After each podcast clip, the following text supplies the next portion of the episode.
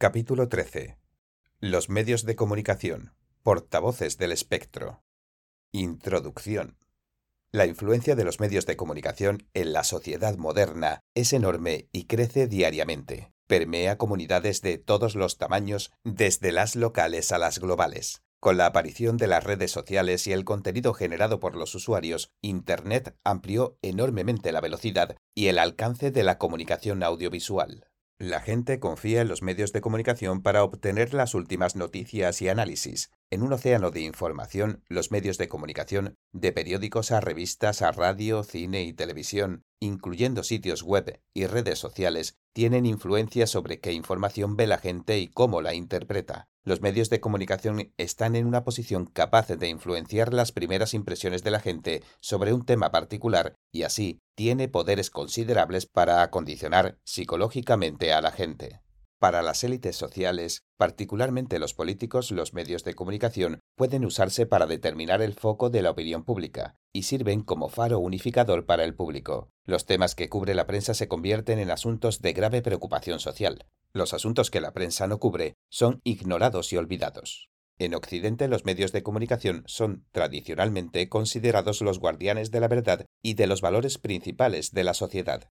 Los periodistas son respetados por su experiencia y sacrificios. Su deber es informar la verdad de los grandes acontecimientos que ocurren en el mundo de manera justa, precisa y rápida. Deben apoyar la justicia y condenar los malos actos, promoviendo al mismo tiempo la bondad. Su misión va más allá de los intereses privados de cualquier persona, empresa o partido político. Thomas Jefferson, padre de la Declaración de Independencia y tercer presidente de Estados Unidos, dijo Si yo fuera a decidir si debiéramos tener un gobierno sin periódicos o periódicos sin gobierno, no dudaría un momento en preferir lo último. Como la voz de la sociedad, los medios de comunicación pueden tanto salvaguardar la moral como convertirse en instrumento del mal. En medio de la decadencia moral de la humanidad, es difícil para los medios de comunicación proteger su virtud y cumplir con sus deberes bajo la presión del poder y la tentación del dinero. Joseph Pulitzer, editor de prensa que inspiró el premio Pulitzer, dijo Nuestra república y su prensa ascenderán o caerán juntas. Una prensa capaz, desinteresada, solidaria, con inteligencia capacitada para distinguir lo correcto y valentía para hacerlo, puede preservar esa virtud pública sin la cual el gobierno popular es una farsa y una burla. Una prensa cínica, mercenaria y demagógica con el tiempo producirá un pueblo tan vulgar como ella. El poder para moldear el futuro de la República estará en las manos de los periodistas de las generaciones futuras. En los países comunistas, los medios de comunicación están controlados por el Estado. Estos portavoces del régimen lavan el cerebro de las masas y actúan como cómplices de las políticas comunistas de terror y asesinato. En la sociedad occidental, la prensa ha sido fuertemente infiltrada por el pensamiento comunista y se ha convertido en uno de los agentes principales del comunismo que impulsan las tendencias antitradicionales, antimorales y demoníacas propaga mentiras y odio echando leña al fuego de la degeneración moral. Muchos medios de comunicación abandonaron su deber de informar la verdad y resguardar la conciencia moral de la sociedad. Es imperioso que nos despertemos al estado en que la prensa se encuentra hoy y que se vuelva a incorporar la responsabilidad a este ámbito. 1. Adoctrinamiento de las masas en países comunistas. Desde el principio los comunistas han considerado a los medios de comunicación como una herramienta de lavado de cerebro. En el documento Normas de la Liga de los Comunistas de 1847, escrito con la colaboración de Marx y Engels, se le pide a los miembros que tengan energía y fervor revolucionario en la propaganda. Marx y Engels solían usar términos como campo de batalla del partido, portavoz del partido, centro político o herramienta para la opinión pública en sus artículos para expresar el carácter y las funciones que ellos deseaban en los medios de comunicación. Vladimir Lenin usó a los medios de comunicación como una herramienta para promover, incitar y organizar la revolución rusa. Ayudó a gestionar los periódicos comunistas oficiales Iskra y Pravda para promover la propaganda y el activismo revolucionarios. Poco después de que el Partido Comunista de la Unión Soviética tomara el poder, este utilizó a los medios de comunicación para el adoctrinamiento político en el país y para difundir su propaganda en el extranjero con el objetivo de mejorar su imagen y exportar la revolución. El Partido Comunista Chino, PCC, también considera a los medios de comunicación como una herramienta para controlar la opinión pública y como portavoz del partido. El PCC está altamente consciente del hecho de que depende de las armas y las plumas para tomar y consolidar el poder. Ya en el periodo de Yan'an, de 1935 a 1947, el secretario de Mao Zedong, Ho Xiaomo, postuló el principio de primero la naturaleza del partido, diciendo que el periódico del partido tiene que portar los puntos de vista y entendimientos del partido en todos los artículos, en cada ensayo, en cada noticia y en cada boletín informativo. Tras establecer su dictadura, el PCC impuso un control estricto sobre los medios de comunicación y posteriormente Internet. Los utiliza como herramientas para adoctrinar a los chinos con la ideología comunista, reprimir a los disidentes, intimidar al público y ocultar o distorsionar la verdad. Quienes trabajan en los medios de comunicación son expertos en autocensura, constantemente conscientes de que un solo error puede resultar en consecuencias miserables. La censura no solo permea los canales oficiales de noticias, sino también los blogs personales y las comunidades virtuales, los cuales son monitoreados y controlados por un vasto sistema de policía del Internet. Hay una frase contemporánea china que describe vívidamente el rol de la prensa bajo el régimen del PCC. Soy el perro del partido, sentado junto a la puerta del partido. Morderé a cualquiera que el partido me diga que debo morder, todas las veces que me lo diga. Esto no es una exageración. Cada movimiento político comunista comienza manipulando a la opinión pública. La prensa divulga mentiras para incitar el odio, lo que termina en violencia y asesinatos. Los medios de comunicación juegan un rol crucial en este mecanismo letal. Durante la masacre de la plaza de Tiananmen en 1989, el PCC afirmó que los estudiantes eran rufianes violentos y que por eso había utilizado al ejército para reprimir el supuesto vandalismo. Luego de la masacre, dijo que el ejército no había disparado a nadie y que no hubo muertes en la plaza de Tiananmen.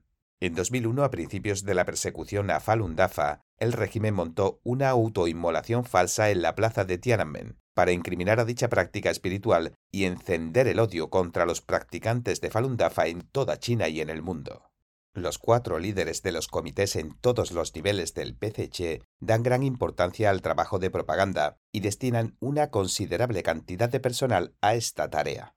A fines del 2010, China tenía más de 1.3 millones de empleados trabajando en el aparato nacional de propaganda, entre ellos unos 56.000 en departamentos de propaganda a niveles provinciales y de condado, 1.2 millones en las unidades locales de propaganda y 52.000 personas en las unidades centrales de trabajo de propaganda. Estas cifras no incluyen un gran número de empleados que son responsables de monitorear y manipular la opinión en Internet, como la policía del Internet, los moderadores, los comentadores controlados por el partido y otros contratados para las varias formas de relaciones públicas.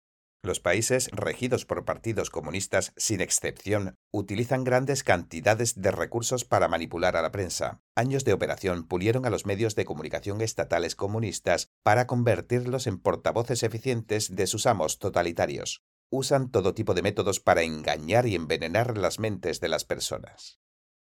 2. Infiltración comunista en los medios de comunicación occidentales y en Hollywood. El siglo pasado fue testigo de grandes conflictos entre el mundo libre y el bloque comunista. Todo el tiempo el comunismo ha estado infiltrando las sociedades libres y subvirtiendo a los medios de comunicación en los países occidentales. Ante la extraordinaria influencia de los medios de comunicación estadounidenses en todo el mundo, este capítulo se enfoca en Estados Unidos.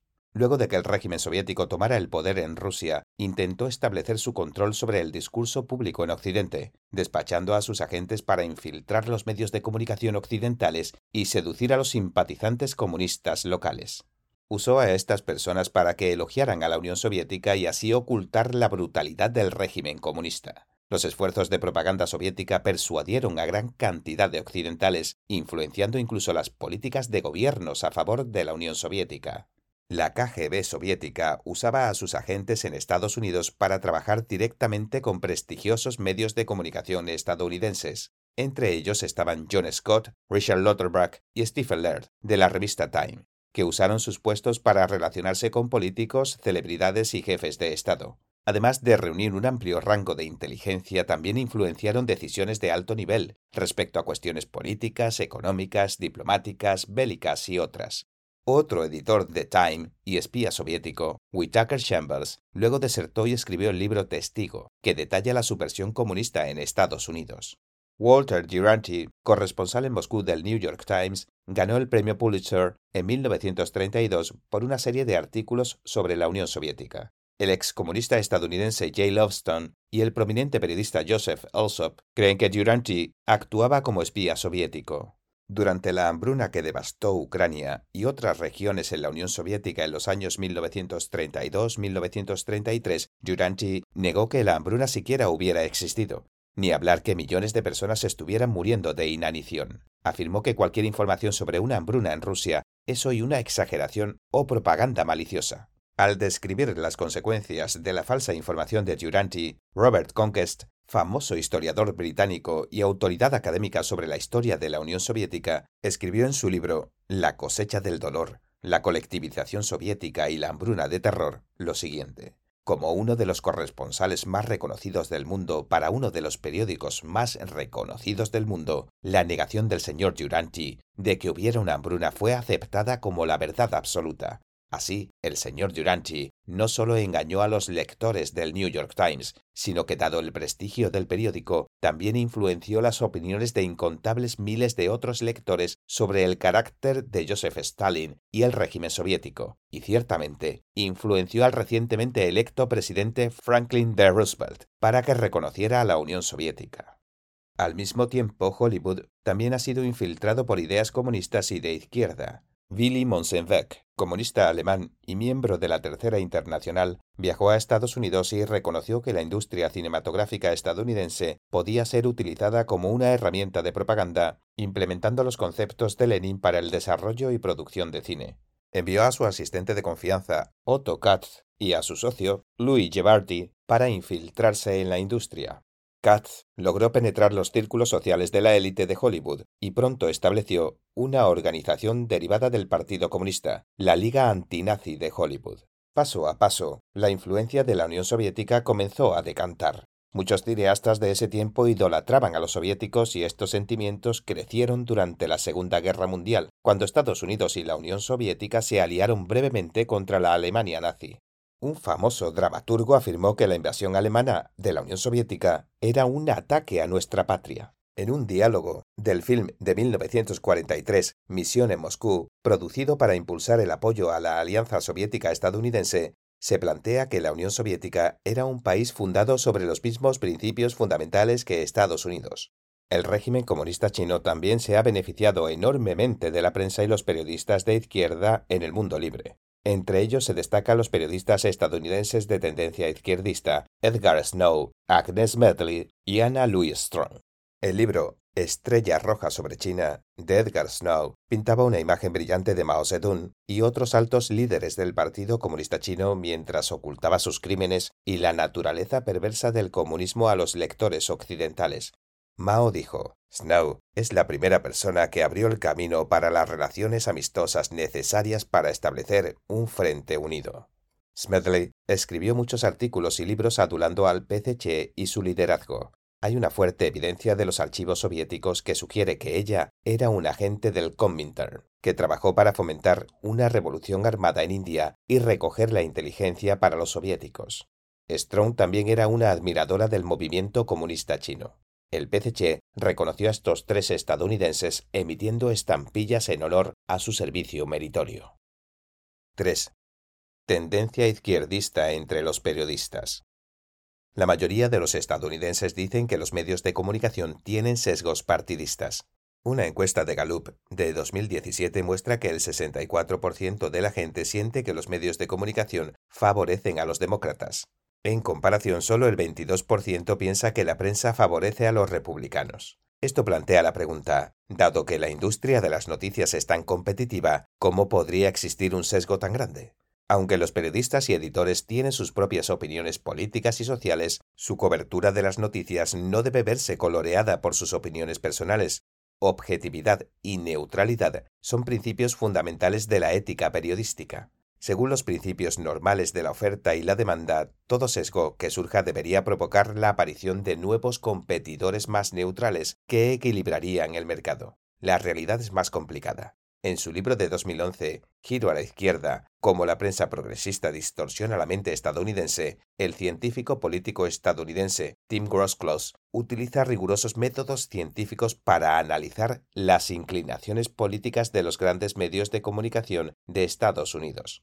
Sus hallazgos revelaron que la inclinación política promedio de los medios de comunicación de Estados Unidos tiende excesivamente hacia el liberalismo moderno y el progresismo, la extrema izquierda para el típico votante. Los principales medios de comunicación están aún más a la izquierda que el promedio. El libro explica que la mayoría de los profesionales de los medios de comunicación, ya sea los dueños de las compañías o los periodistas y comentaristas, son progresistas que, objetivamente hablando, aumentan la presión sobre los tradicionalistas en el ámbito.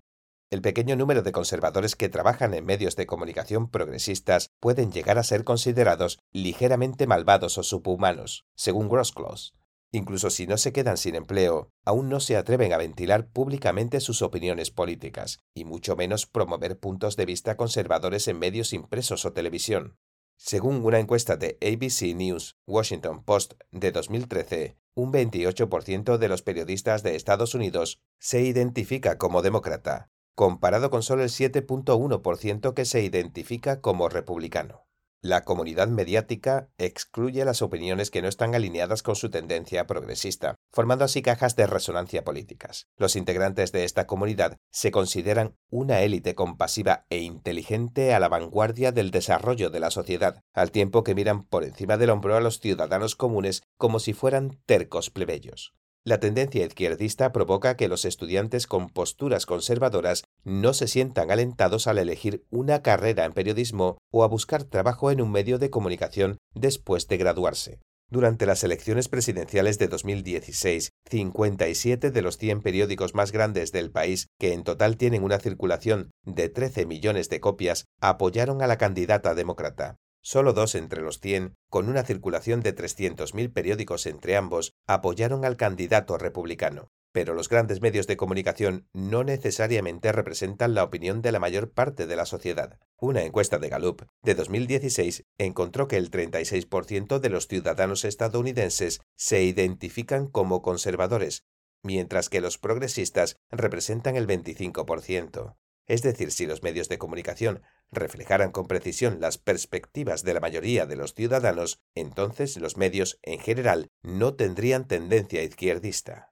La inclinación izquierdista de la prensa evidentemente no es el resultado de la voluntad popular, más bien proviene de que detrás de escena se impulsa una agenda política con la intención de mover a todo el país hacia la izquierda política. En 1996, la brecha entre conservadores y progresistas era del 22%, en 2014 era del 14% y en 2016 era del 11%. La proporción de conservadores se ha mantenido estable, pero muchos en el medio se han inclinado hacia la izquierda. Los grandes medios de comunicación tienen un rol indiscutible en esta transformación demográfica, la cual a su vez sustenta la tendencia ideológica de la prensa. ¿Por qué los medios de comunicación se inclinan tanto hacia la izquierda? En los años 60 el país fue fuertemente influenciado por la ideología comunista y los movimientos sociales de izquierda arrasaron con Estados Unidos. Los estudiantes radicales de esa época luego ingresaron a los medios de comunicación, la comunidad académica, las agencias de gobierno y la esfera artística, asumiendo así el control del discurso público. Hoy en día la vasta mayoría de los profesores universitarios son de izquierda y las facultades de periodismo y literatura han puesto a generaciones de graduados bajo su influencia izquierdista. Los periodistas no reciben buenos salarios y en cambio se basan en su sentido idealista de tener un propósito elevado para mantenerse en la profesión. Este idealismo se ha convertido en una herramienta para transformar a los medios de comunicación en una base de operaciones de la izquierda. Junto con la prensa, la industria del cine también está bajo asedio. Hollywood se ha convertido en un bastión de propaganda izquierdista. Mediante el uso de sofisticadas técnicas de producción y narración, los productores izquierdistas promueven ideologías de izquierda, las cuales han llegado a todo el mundo. El tema principal de las películas de Hollywood generalmente parece estar difamando al capitalismo y enfatizando el conflicto de clases, al tiempo que elogia el comportamiento inmoral o el sentimiento antiestadounidense. El autor Ben Shapiro entrevistó a muchas estrellas de cine y productores de Hollywood y escribió un libro titulado Propaganda en el horario central, la verdadera historia de Hollywood sobre cómo la izquierda se apropió de tu televisión. De acuerdo con Shapiro, un famoso productor dijo que en esa profesión el progresismo es 100% dominante y que cualquiera que lo niegue está bromeando o mintiendo. Cuando se le preguntó si tener una postura política diferente podría hacer que sea más difícil para una persona conseguir trabajo en la industria del cine, el productor respondió, absolutamente. Otro famoso productor admitió abiertamente que Hollywood ha estado vendiendo opiniones políticas progresistas en sus obras. Dijo, Ahora mismo hay una sola perspectiva, y es una perspectiva muy progresista. El productor de una serie de televisión sobre policías dijo que muestra intencionalmente más blancos en el papel de criminales porque no quería contribuir a estereotipos negativos. Shapiro argumenta que el nepotismo de Hollywood es más ideológico que familiar. Los amigos contratan a amigos con la misma ideología. Es impactante lo abierto que es Hollywood para admitir su discriminación contra los conservadores dentro de la industria. Los que hablan de tolerancia y diversidad no tienen tolerancia cuando se trata de respetar la diversidad ideológica. 4. El liberalismo moderno y el progresismo se adueñan de los medios de comunicación. Walter Williams, fundador de la educación de periodismo y de la primera facultad de periodismo del mundo en la Universidad de Missouri, creó el Credo del Periodista en 1914. Allí se define al periodismo como una profesión independiente que respeta a Dios y honra a la humanidad. Los periodistas deben ser impasibles ante la soberbia de la opinión o la sed de poder. Deben ejercitar el autocontrol, la paciencia, la valentía y un constante respeto hacia sus lectores. Sin embargo, después de la década de 1960, a medida que el progresismo se volvió prevalente, el activismo reemplazó a la objetividad y el liberalismo moderno y el progresismo reemplazaron a la imparcialidad. En el libro de 1986, La élite mediática, el autor Samuel Robert Lister Escribió que los periodistas tienden a añadir sus propias opiniones y trasfondo educativo en sus artículos sobre temas controvertidos. Debido a que la mayoría de las personas en las salas de prensa son progresistas, la cobertura de las noticias se ha movido a favor de la política progresista. En su investigación sobre la evolución del periodismo estadounidense en los últimos 200 años, James A. Kuipers concluyó que los grandes medios de comunicación de hoy son liberales y progresistas tanto en su plantilla de empleados como en su cobertura de las noticias. Él citó a un editor progresista de un importante periódico diciendo Muy a menudo portamos el liberalismo en nuestras mangas y somos intolerantes hacia otros estilos de vida y opiniones. No somos muy sutiles sobre ello en este periódico. Si trabajas aquí, debe ser uno de los nuestros. Debe ser liberal, progresista, un demócrata. En un artículo de opinión publicado en The Wall Street Journal en 2001, el experiodista de la CBS, Bernard Goldberg, escribió que los presentadores de noticias de las grandes cadenas son tan tendenciosos que ya ni saben qué es un sesgo progresista. A pesar de las encuestas que sugieren que los estadounidenses son conscientes de la parcialidad de los medios de comunicación, muchas personas dan por sentado que los artículos están escritos con objetividad y de manera integral, y que lo citado es un análisis serio de un experto basado en información de fuentes confiables. La prensa izquierdista se aprovecha de la confianza de su consumidor para inocularle su perspectiva ideológica. Debido a que las sociedades libres de Occidente tradicionalmente han puesto énfasis en la necesidad de tener una prensa veraz, objetiva y justa, la prensa izquierdista no siempre difunde noticias falsas para engañar al público abiertamente, sus métodos son más sutiles y complejos como se describen a continuación. Cobertura selectiva. Todos los días ocurren miles de eventos relevantes alrededor del mundo, pero qué eventos reciben atención o se disipan sigilosamente de la atención pública está determinado casi completamente por lo que la prensa decide cubrir.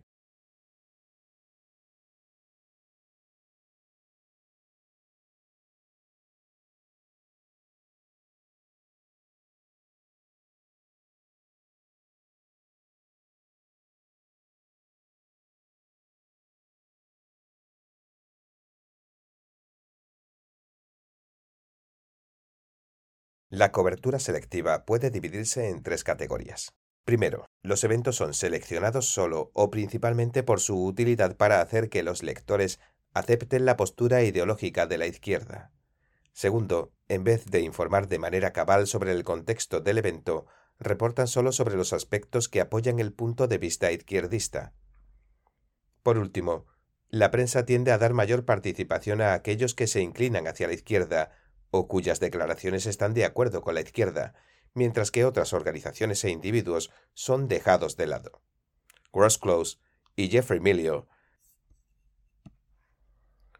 escribieron en su estudio de 2005 una medición de la parcialidad de la prensa que, por cada, por cada pecado de comisión, creemos que hay cientos y tal vez miles de pecados de omisión, casos en los que un periodista eligió hechos o historias que probablemente solo mencionen un lado del espectro político. Tal vez uno de los ejemplos más sorprendentes, tal vez uno de los ejemplos más sorprendentes de cobertura selectiva es la poca información en la prensa sobre la mayor persecución a la fe en la historia contemporánea. En China desde 1999, el PCC ha estado persiguiendo a quienes practican la disciplina espiritual Falun Dafa, basado en los principios universales de verdad, benevolencia y tolerancia. Esta persecución ha afectado esta persecución ha afectado directamente a cientos de millones de personas en el país más poblado del mundo durante más de dos décadas y se está llevando a cabo con un grado de brutalidad difícil de comprender. Sin embargo, su cobertura en los medios de comunicación occidentales ha sido desproporcionadamente débil teniendo en cuenta la magnitud y gravedad de los hechos que están ocurriendo. La mayoría de los grandes medios de comunicación afectados por la influencia política del PCC han ejercido la autocensura o han permanecido en silencio en medio del monstruoso ataque del PCC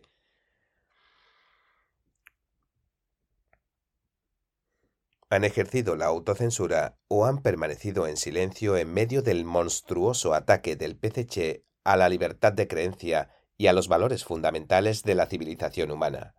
Algunos incluso han sido cómplices de ayudar al PCC a difundir su engaño. Al mismo tiempo ha surgido una tendencia que se opone al comunismo y aboga por el retorno a la tradición.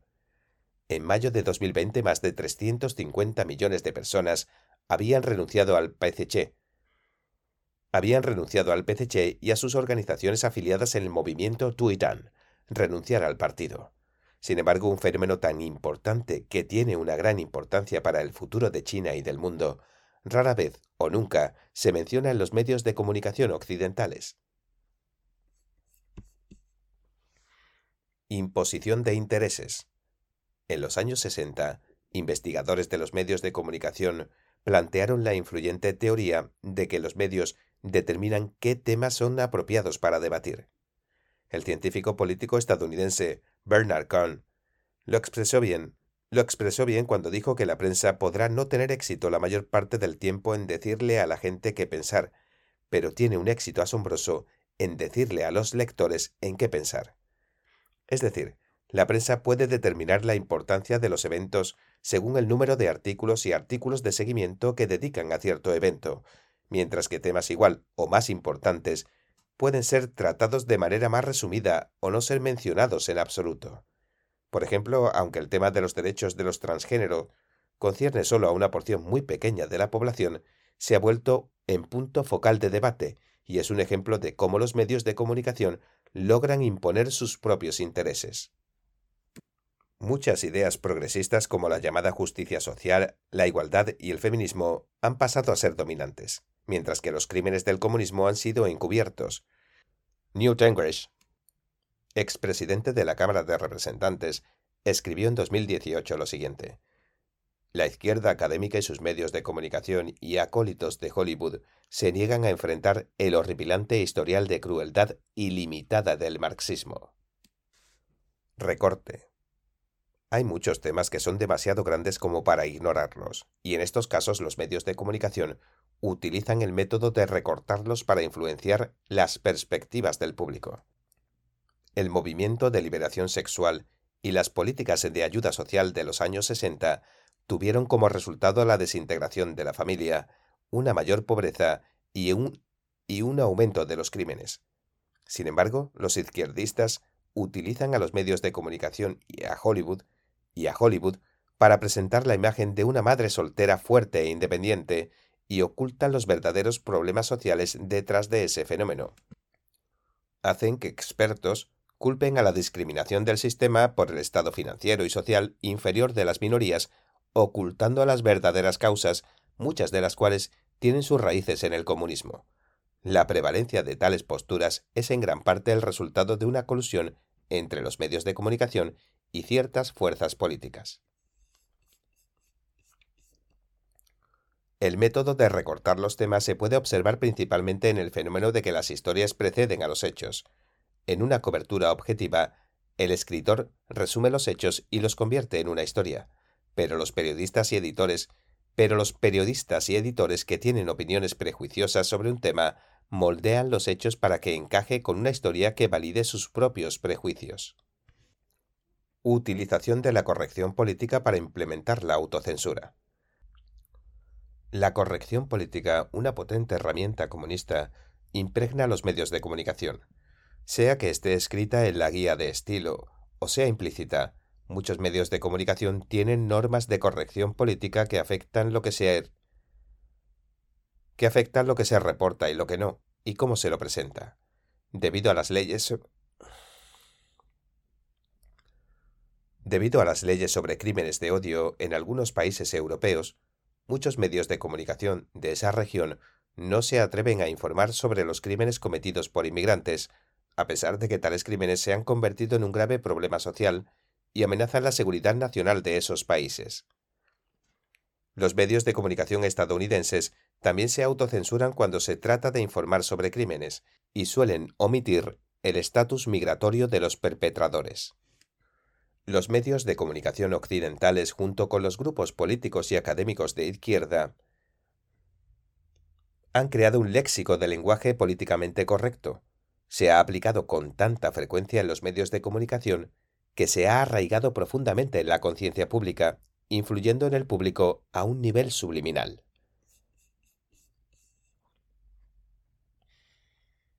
Calificación de las fuentes conservadoras para neutralizar su influencia. A fin de crear la impresión de una cobertura imparcial, los medios de comunicación progresistas no tienen más opción que incluir las opiniones de conservadores o de organizaciones conservadoras, pero la prensa generalmente utiliza etiquetas como extrema derecha, derechista o derecha religiosa al citar esas fuentes, y de esa manera implican sutilmente que sus opiniones son prejuiciosas o no son de fiar. Por el contrario, al citar a personas u organizaciones progresistas, la prensa suele utilizar títulos neutrales como académico o experto, sugiriendo así que sus opiniones son imparciales, objetivas, racionales y fiables. Una vez que la prensa valida una opinión izquierdista, esto se manifestará en todos los aspectos de la sociedad. Un artículo de octubre de 2008 del New York Times, titulado Las opiniones liberales dominan la escena, decía durante esta temporada de elecciones, el público de Nueva York podrá ver alrededor de una docena de obras teatrales abiertamente políticas sobre Irak, la corrupción en Washington, el feminismo o la inmigración. Lo que no verán es ninguna con una perspectiva conservadora. Los colores políticos de los medios de comunicación también se ven reflejados en su cobertura del proceso democrático. Los candidatos progresistas tienen una cobertura positiva mientras que los candidatos que apoyan las perspectivas tradicionales reciben más críticas. Tales coberturas y análisis de expertos tienen una gran influencia sobre la población de votantes. Gross Close descubrió que más del 90% de los periodistas en Washington, D.C. votaron a los demócratas. Según los cálculos de Gross Close, en una elección típica, la tendencia de la prensa ayuda a los candidatos demócratas de 8 a 10 puntos porcentuales. Por ejemplo, si no fuera por la preferencia de la prensa, John McCain hubiera derrotado a Barack Obama en un 56% contra un 42%, en vez de perder por un 46% frente a un 56%. 5. La industria del cine. Vanguardia versus tradición. Como símbolo internacional de la cultura estadounidense, Hollywood ha actuado como un transmisor y amplificador de los valores estadounidenses en todo el mundo. pero también se ha convertido en un instrumento para exponer a toda la humanidad a valores distorsionados y antitradicionales. Hoy en día es difícil para la mayoría de los estadounidenses imaginarse que las familias de los años 30 y 40 no tenían que preocuparse por la influencia negativa de las películas en sus hijos, ya que la industria del cine en aquella época seguía estrictas normas morales. En 1930, con un fuerte respaldo de las iglesias, la industria del cine presentó el Código de Producción La industria del cine presentó el Código de Producción Cinematográfico, también conocido como el Código Hayes. Su primer principio era que no debería producirse ninguna película que rebajara el estándar moral de los espectadores. Nunca se hará que el espectador simpatice con el crimen, el mal o el pecado. El principio del Código Hayes sobre el sexo era sostener el carácter sagrado del matrimonio. Las películas no deben implicar que las formas bajas de relaciones sexuales son normas aceptables. El adulterio, aunque a veces es necesario para la trama de la película, no debe ser justificado ni presentado de manera atractiva, ni tratado de manera explícita. Sin embargo, desde los años 50, la liberación sexual ha causado una conmoción cultural y moral. La llegada de la televisión a los hogares estadounidenses provocó una enorme presión de mercado y rivalidad entre productores de cine.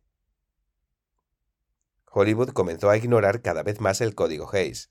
Por ejemplo, el film Lolita de 1962, adaptado de la novela del mismo título y nominado al premio Oscar, describe la relación adúltera y pedofílica entre un hombre y su hijastra menor de edad.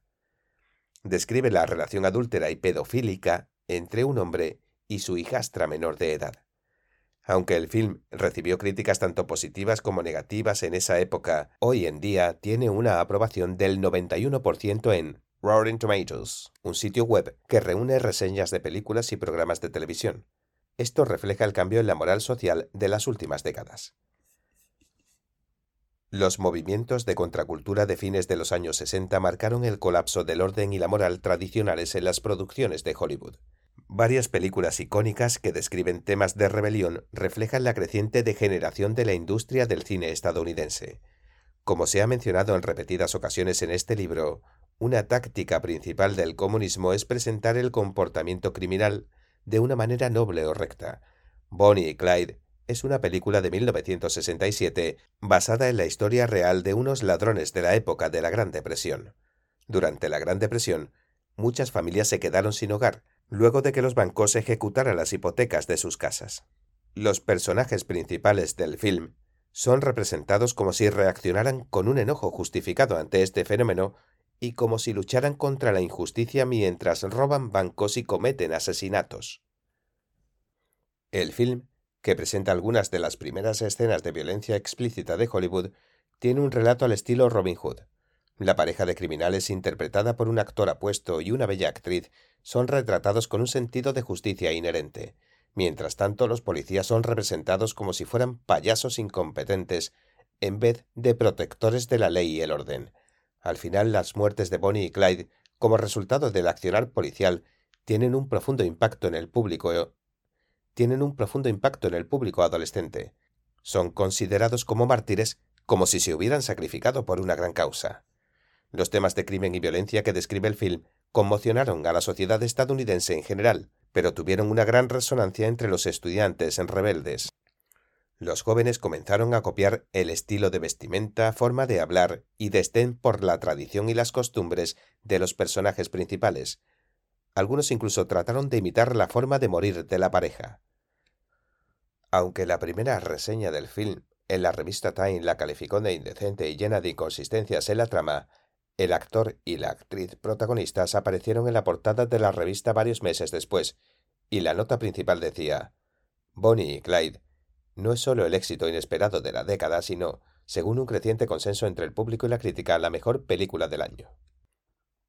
Un crítico de cine de una publicación de izquierda escribió un artículo comparando a Bonnie y Clyde con el líder guerrillero Che Guevara y con Guyen Van Troy, un terrorista del Vietcong. Un grupo juvenil radical declaró: No somos potenciales Bonnie y Clyde, somos Bonnie y Clyde. Además de glorificar el crimen, Bonnie y Clyde presentó un nivel de contenido sexual sin precedentes. Sin embargo, el film fue de todos modos aclamado por la crítica, fue nominado a 10 premios Oscar y ganó dos. Hollywood se había desviado de sus principios tradicionales. El graduado, estrenada a finales de 1967, reflejó la ansiedad interior y los conflictos de los estudiantes universitarios de esa época. El film describe a un graduado universitario en una encrucijada de la vida. Los valores tradicionales de la generación de su padre están presentados como si fueran aburridos e hipócritas.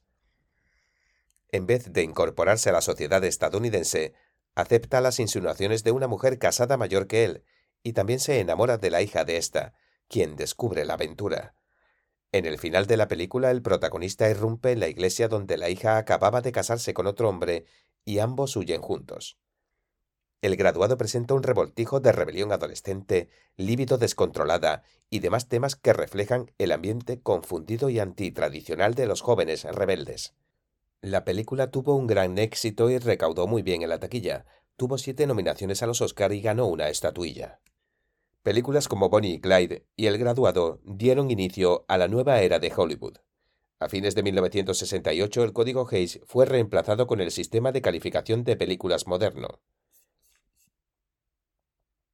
Es decir, se podían distribuir films con todo tipo de contenido siempre que estuvieran etiquetados con cierta calificación. Esto debilitó la autodisciplina moral de la industria del entretenimiento y se desdibujaron los estándares de lo correcto y lo incorrecto. De esta manera los artistas y los productores separaron la moral de sus creaciones, dando rienda suelta al contenido maligno e inmoral. El entretenimiento degenerado atrapaba al público con estímulos baratos, emocionantes y fáciles de conseguir. Mientras tanto, los productores cedieron a su codicia a medida que amasaban grandes ganancias. Las películas son un medio especial con el poder de crear atmósferas absorbentes y personalidades realistas. Un buen director de cine puede alterar los puntos de vista de los espectadores, especialmente los jóvenes e impresionables, en muchos niveles, moldeando sus sentimientos y perspectivas. Un conocido productor de cine dijo, los documentales convierten a los ya convertidos. Las películas de ficción convierten a los no convertidos. En otras palabras, los documentales fortalecen los valores que los espectadores ya tienen, mientras que las películas de ficción utilizan historias fascinantes para presentar un nuevo conjunto de valores al público incauto. El productor y protagonista masculino de Bonnie y Clyde apoya el socialismo, su drama histórico de 1981, Rojos, lo hizo ganar un Oscar y un Globo de Oro.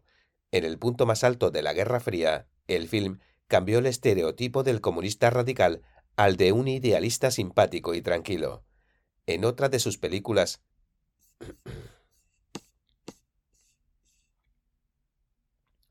En otra de sus películas nominadas al Oscar, Balworth interpretó a un senador que busca su reelección y consume drogas, rapea sobre la cobertura de salud socializada y la desigualdad de clases, critica fuertemente a las corporaciones de Estados Unidos y contrata a un sicario para que lo mate así su hija puede cobrar su seguro de vida. Este film fue un éxito tal que muchos lo instaron a presentar su candidatura a presidente de Estados Unidos. Desde la implementación del sistema de calificación de películas, Hollywood comenzó a producir en masa películas que mostraban de manera positiva diversos comportamientos degenerados, como la promiscuidad sexual, la violencia, las drogas ilegales y el crimen organizado. Un estudio encontró que las películas calificadas como R acaparaban el 58% de los films de Hollywood acaparaban el 58% de los films de Hollywood producidos entre 1968 y 2005. Una de las primeras películas calificadas como R, menores de 17 años deben ir acompañados de un adulto responsable, Easy Rider, Buscando mi destino, se convirtió en un éxito al instante. Se convirtió en un éxito al instante y contribuyó a la popularidad de la drogadicción. El film sigue las aventuras de dos motociclistas hippies que trafican cocaína.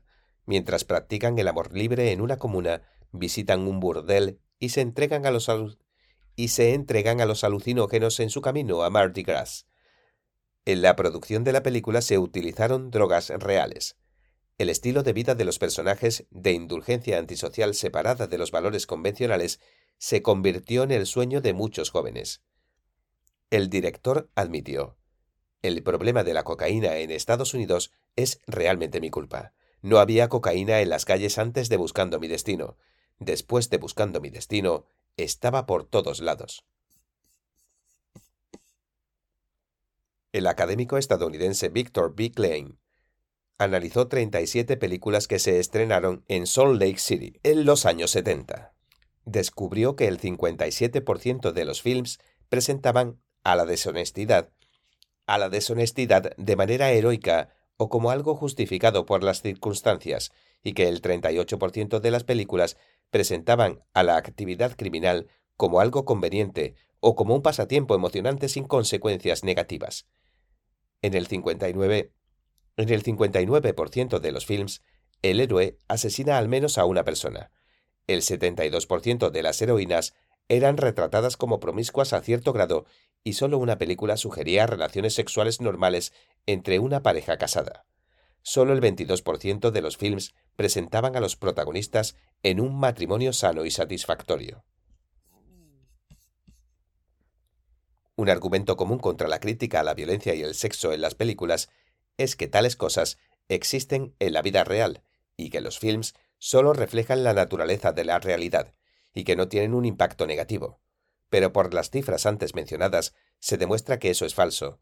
Además, muchas películas producidas por izquierdistas de Hollywood naturalmente reflejan sus valores y, a su vez, cambian los valores de la sociedad. De acuerdo con Michael Medved, crítico de cine y ex guionista de Hollywood, los revolucionarios sociales de pensamiento progresista en Hollywood están atacando los valores de la sociedad al cuestionar la legitimidad de la familia, promover la perversión sexual y glorificar la fealdad.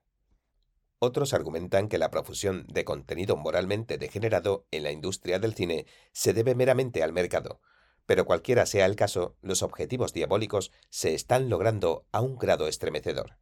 La velocidad y el poder con el que ha sido usada la industria del cine para derribar la moral pública es impactante.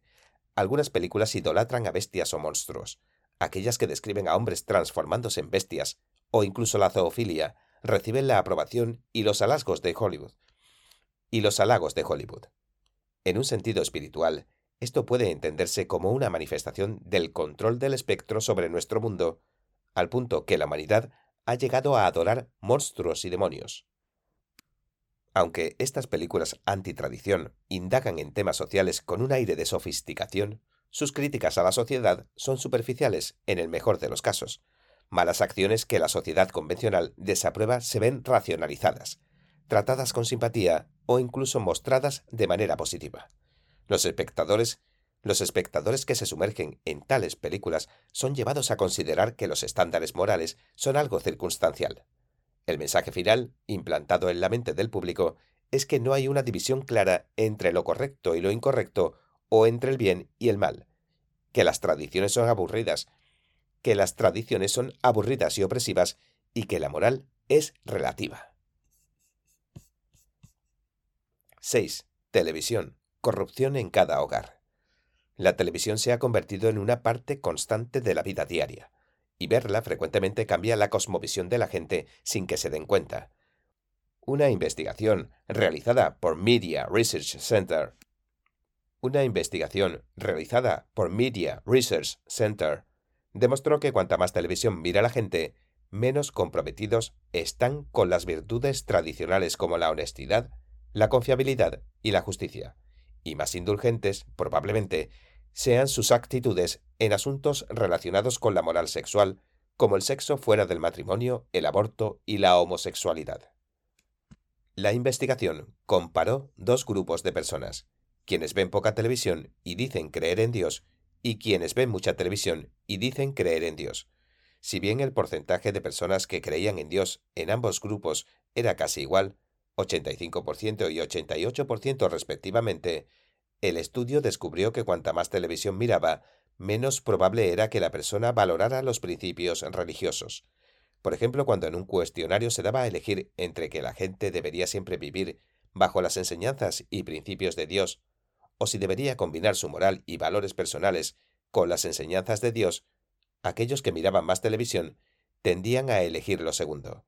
De estas cifras puede concluirse en general que la televisión predispone a la gente al relativismo moral. La, televisión se ha convertido en una parte integral de la vida diaria desde los años 50.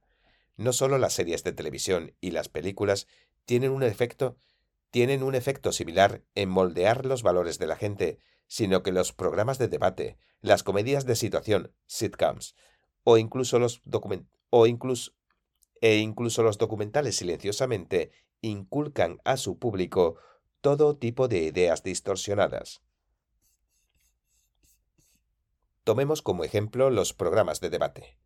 A los estudios de televisión les interesa especialmente invitar a personas cuyas opiniones o comportamiento contradicen los valores tradicionales o cuyas vidas están cargadas de conflicto, o invita a expertos a discutir asuntos controvertidos respecto a la moral. Los invitados son incentivados a revelar los problemas profundos o complejos de sus vidas personales. El conductor, los expertos o incluso el público en el estudio luego sugieren soluciones a los problemas. Para asegurar la popularidad del programa, generalmente no se emite ningún juicio moral sobre las decisiones de los invitados. De esta manera, muchos programas se convierten en un escenario para mostrar comportamientos y perspectivas corruptos y distorsionados. La gente gradualmente llega a creer que los valores que solía sostener no aplican bajo algunas circunstancias especiales. Esta perspectiva niega la existencia de los principios universales. Muchos programas de televisión están llenos de contenido despreciable y desagradable que es difícil de ver. Algunos conductores de programas se enorgullecen de decir palabrotas. Bastantes programas adoctrinan a la gente con gustos vulgares y contenido anticultura o antitradición a través del, a través del entretenimiento, mientras la audiencia está en un estado de relajación y, por lo tanto, más vulnerable a ser influenciada. A medida que pasa el tiempo, la gente ya no se siente alarmada en absoluto, e incluso llega a aceptar y a apreciar este material, minando así su pensamiento moral. Las comedias de situación, en particular, son utilizadas para normalizar valores y comportamientos desviados que no son comunes en la vida diaria de la gente. Los transmiten reiteradamente y alientan a los televidentes a divertirse con ello. Ben Shapiro dio un ejemplo con una escena del episodio llamado El del nacimiento de la popular serie estadounidense Friends. La exesposa lesbiana de Ross, Carol, está por dar a luz al bebé que engendró con él. Ross está preocupado porque la pareja lesbiana de Carol tendrá un rol más presente en la vida de su hijo que él mismo. Phoebe entonces le dice, Cuando yo crecí, ¿sabes? Mi papá se fue, mi mamá murió, y mi padrastro fue a la cárcel, así que apenas tuve suficientes pedazos de padres como para hacer uno completo. Y aquí está este pequeño bebé, que tiene como tres padres completos que se preocupan tanto por él que se pelean por quien lo amará más. Y ni siquiera nació aún. Simplemente, simplemente es el bebé más afortunado del mundo. Como escribe Shapiro, el episodio retrata a lesbianas embarazadas y hogares de tres padres, no solo como algo normal, sino admirable. La medicina moderna ha descubierto que el cerebro humano tiene cinco tipos diferentes de patrones eléctricos u ondas cerebrales. Las dos que ocurren con más frecuencia en el estado despierto de conciencia son las ondas alfa y beta. Cuando la gente está ocupada trabajando, sus ondas cerebrales dominantes son las ondas beta.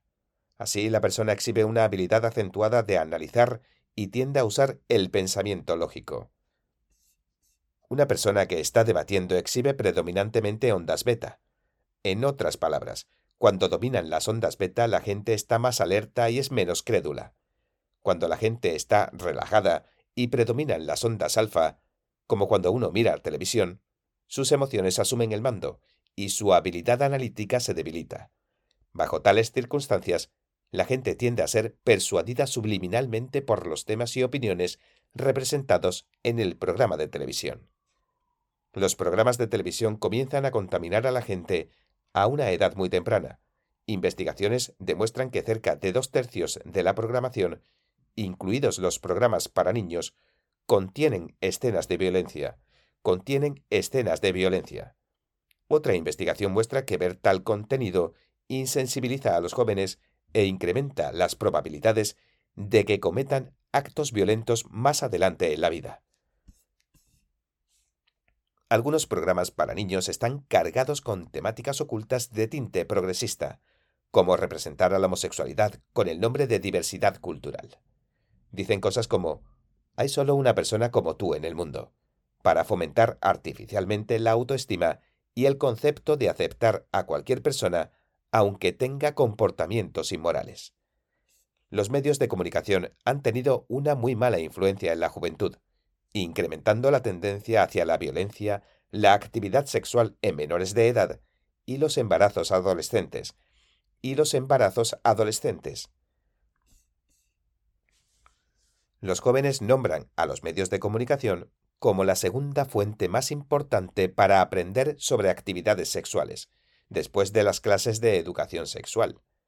Dos estudios descubrieron que los adolescentes que suelen ver programas que contienen representaciones de actividad sexual tienen el doble de probabilidades de quedar embarazadas en un periodo de tres años, en comparación con chicas que raramente ven esos programas. Tales programas de televisión también incrementan los riesgos de abuso sexual y de mostrar un comportamiento peligroso. Como señaló un académico, los medios de comunicación son tan persuasivos y están tan llenos de sexo que es difícil de resistir para cualquier niño, incluso para un crítico. Pienso que los medios de comunicación son nuestros verdaderos educadores sexuales. Debido a la influencia de los medios de comunicación, el sexo fuera del matrimonio, el adulterio y otros comportamientos son considerados parte de un estilo de vida normal. Siempre que todas las partes estén de acuerdo, se cree que tales comportamientos son aceptables. En el libro Propaganda en el horario central, Shapiro analizó cerca de 100 series de televisión influyentes de Estados Unidos. Descubrió que a medida que pasaba el tiempo, estos programas promovían cada vez más los puntos de vista progresistas y de izquierda, incluyendo el ateísmo, menospreciar la fe, rechazar la moral, admirar la promiscuidad, la violencia, el feminismo, la homosexualidad y la transexualidad, y rechazar las relaciones tradicionales entre marido y mujer o padre e hijo. Tales programas también presentan a antihéroes despiadados, desprovistos de empatía como protagonistas.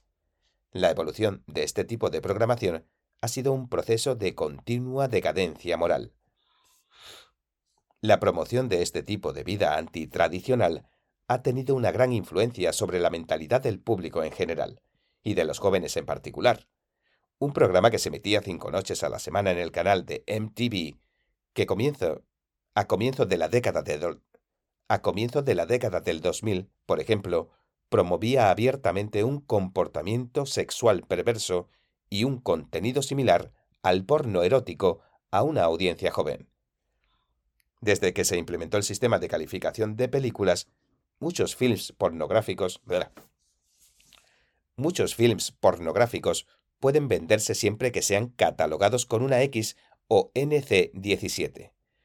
A medida que se desarrolló la tecnología, estos programas indecentes pasaron de estar ocultos a ser de consumo general, y se pueden obtener fácilmente en Internet, a través de canales de televisión de pago y en hoteles. Ciertamente, unos pocos productores de Hollywood tuvieron un plan formal para instilar en su público ideologías corruptas. Pero cuando los productores mismos están de acuerdo con conceptos de progresismo y liberalismo moderno, estas ideologías corruptas, inevitablemente, terminarán en la pantalla. El plan real es la subversión moral, y los productores que se apartan demasiado de lo divino se convierten en peones de la maldad. 7. La prensa un campo de batalla clave en una guerra total. La filosofía comunista de lucha no escatima recursos y no respeta ningún límite moral a los fines de alcanzar sus objetivos políticos. En la campaña presidencial de Estados Unidos de 2016, el candidato Donald Trump se opuso a la corrección política y apoyó medidas para apartar a Estados Unidos de la extrema izquierda y así retornar a los valores tradicionales y al Estado de Derecho, renovar la fe espiritual de la nación, recortar impuestos para revitalizar la economía, asegurar las fronteras y rectificar la desbalanceada relación comercial con la China comunista. El estilo franco, el estilo franco y directo de Trump provocó histeria entre los progresistas. El estilo franco y directo de Trump provocó histeria entre los progresistas. Armados con la prensa dominante, atacaron a Trump con todo su arsenal, prácticamente abandonando la fachada de periodismo imparcial. Durante la campaña presidencial, la prensa de izquierda usó varios métodos para demonizar y denigrar deliberadamente a Trump, mientras marginalizaba a sus seguidores, a quienes describía como racistas, machistas, xenófobos anti-inmigrantes y blancos sin educación.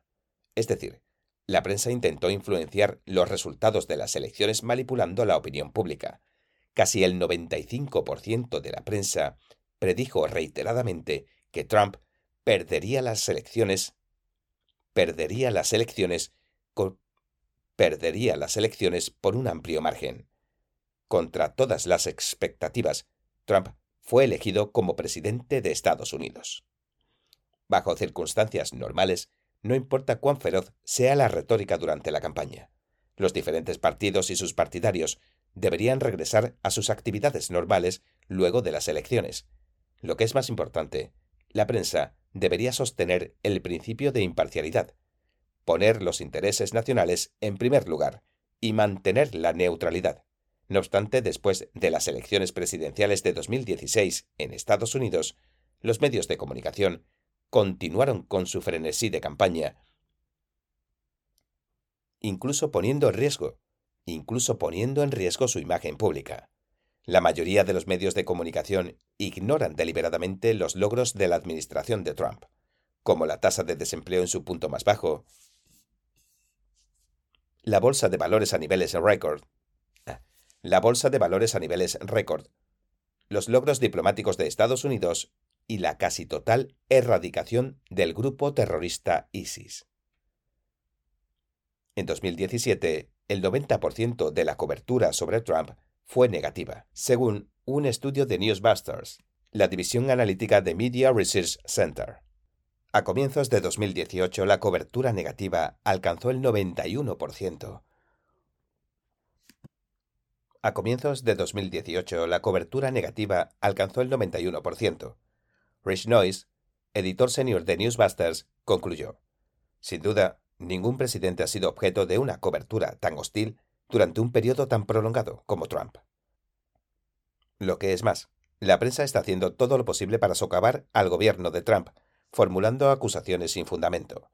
Por ejemplo, la prensa suscitó una teoría conspirativa sobre una colusión entre Trump y Rusia, y dos periódicos prominentes incluso ganaron el codiciado premio Pulitzer por su cobertura del tema.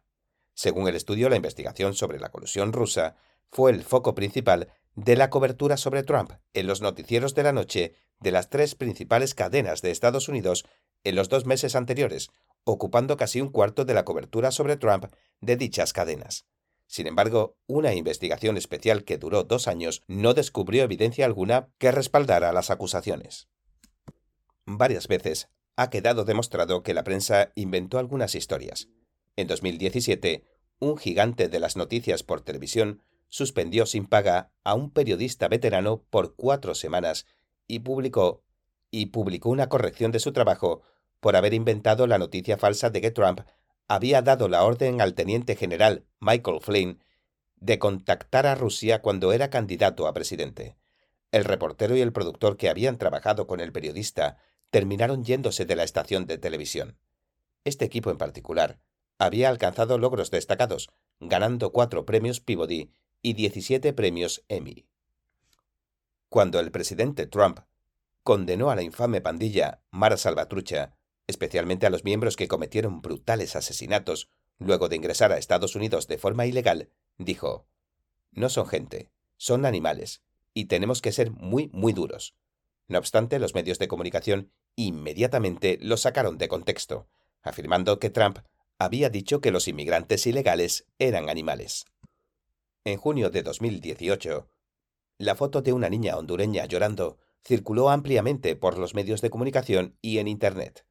La pequeña y su madre fueron detenidas por la patrulla fronteriza mientras intentaban ingresar ilegalmente a Estados Unidos.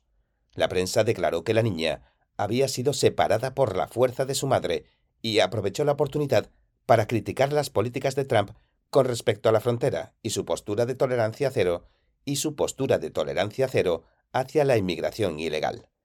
Luego, la revista Time combinó la foto de la niña con la foto de Trump en la portada de su revista y agregó la leyenda Bienvenida a Estados Unidos para ridiculizar a Trump. Sin embargo, el padre de la niña luego dijo a la prensa que los funcionarios de la frontera no la habían separado de su madre y que la madre se había llevado a su hija en contra de su voluntad. Afortunadamente, el público estadounidense es cada vez más consciente de las noticias falsas. En una encuesta realizada por la Universidad de Monmouth en marzo de 2018, el porcentaje de estadounidenses que sentían que los grandes medios de comunicación están informando noticias falsas, al menos ocasionalmente, aumentó del 63% el año pasado al 77%. En 2016, una encuesta de Gallup descubrió que la confianza de los estadounidenses en la prensa estaba en su nivel más bajo, con solo el 32% de la gente con una gran o bastante confianza en la prensa, lo que representa 8 puntos porcentuales menos que el año anterior. No es de sorprender que el dueño de un gran medio de comunicación lamentara que las noticias falsas sean el cáncer de nuestro tiempo. Al observar los resultados de las elecciones de Estados Unidos, se puede ver que la mitad de los estadounidenses apoya a Trump, pero la actitud que toma la prensa refleja un solo lado. Bajo estas circunstancias anormales, Trump es atacado y demonizado porque asume una postura política conservadora y defiende los valores estadounidenses tradicionales, ideales que no pueden coexistir con la ideología antitradicional de la izquierda.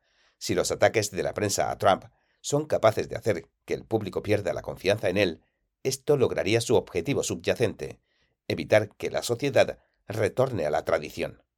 Sin embargo, lo más preocupante es que muchos medios de comunicación se han convertido en catalizadores para magnificar la retórica radical, provocar hostilidad, provocar hostilidad y odio, y polarizar a la población, ampliando así aún más las grietas en la sociedad. La ética básica ha sido desechada y las consecuencias son ignoradas al punto de que se ha vuelto aceptable autodestruirse con el objetivo de arruinar a un oponente. Autodestruirse con el objetivo de arruinar a un oponente. El país ha sido empujado hacia un estado de extremo caos y peligro. 8. Restaurar la integridad del cuarto poder. Debido al rol que juegan al moldear y guiar a la opinión pública, los medios de comunicación suelen ser llamados el cuarto poder junto con el ejecutivo, el legislativo y el judicial del gobierno. Bajo la influencia del espectro del comunismo, los medios de comunicación han sido utilizados efectivamente para influenciar para influenciar y engañar a miles de millones de personas, corrompiendo sus tradiciones y moralidad. En países occidentales, muchos medios de comunicación progresistas se han convertido en herramientas. Eh, se han convertido en herramientas para ocultar la verdad y engañar a la gente. Muchos han abandonado la ética profesional básica y recurren a todo tipo de ataques, abusos y difamaciones sin escrúpulos, sin importarles el impacto en su reputación o en la sociedad. El comunismo ha tenido éxito porque se ha aprovechado de las deficiencias humanas, la búsqueda de fama y ganancias, la ignorancia, la pereza, el egoísmo, la simpatía incorrecta, la competencia, etc. Algunos periodistas con aires de superioridad se rebelan contra los valores tradicionales bajo la fachada de saber la verdad. Algunos se adaptan al moralmente corrupto a pedido del público para tener más audiencia. Algunos se amoldan a estándares bajos para impulsar sus carreras. Algunos inventan noticias falsas por envidia y hostilidad. Algunos creen en las noticias falsas debido a su ignorancia y pereza. Algunos se aprovechan de la bondad y la simpatía de otros que buscan la justicia social y así inclinan toda la sociedad hacia la izquierda y recurren a tácticas inescrupulosas para lograr sus objetivos políticos y económicos. La misión de los medios de comunicación es noble. Deben ser el apoyo mediante el cual la gente obtiene su información sobre los eventos públicos, y también son una fuerza importante para mantener un desarrollo sano de la sociedad. La objetividad e imparcialidad son los requisitos éticos básicos de los medios de comunicación, y son la clave de la confianza que la gente tiene en ellos. Pero con la prensa de hoy reina el caos lo que afecta gravemente a la confianza que la gente tiene en ellos. Reclamar la misión de la prensa y restablecer la gloria del periodismo es la noble, es la noble responsabilidad de las personas que trabajan en este campo. Restaurar la misión de los medios de comunicación significa que la prensa debe buscar la verdad. La cobertura periodística sobre la verdad debe ser completa y tener a la honestidad como punto de partida. Al informar sobre cierto fenómeno social, muchos medios de comunicación presentan realidades parciales que suelen ser engañosas y que pueden hacer más daño que las mentiras descaradas. La prensa es buena si puede ayudar a la sociedad a valorar y defender la moral, ya que tanto el bien como el mal están presentes en la sociedad humana. La responsabilidad de los medios de comunicación es difundir la verdad, ensalzar la virtud y exponer y restringir al mal. Al regresar a su misión, la prensa debe prestar más atención a los grandes eventos que afectan el futuro de la humanidad. El último siglo fue testigo de muchas batallas entre el mundo libre y el comunismo. Aunque parece ser una, aunque parece ser una confrontación ideológica, de hecho, es una lucha a muerte entre lo recto y lo perverso, ya que el comunismo está arruinando la moral que mantiene en pie a la civilización. Aun después del colapso de los regímenes comunistas en Europa del Este, el espectro del comunismo persiste. Mientras el mundo atraviesa grandes cambios, la verdad y los valores tradicionales son más importantes que nunca. El mundo necesita medios de comunicación que puedan distinguir lo correcto de lo incorrecto, que hagan cosas buenas y mantengan la moral pública. Trascender los intereses particulares de individuos, empresas y partidos políticos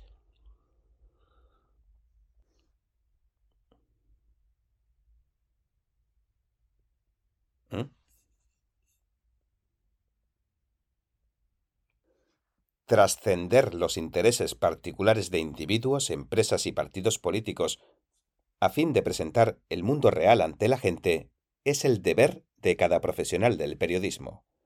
Hoy, al enfrentar la decadencia moral en la profesión periodística, es imperativo que los lectores y espectadores distingan conscientemente entre lo correcto y lo incorrecto, y analicen racionalmente la información producida por los medios de comunicación.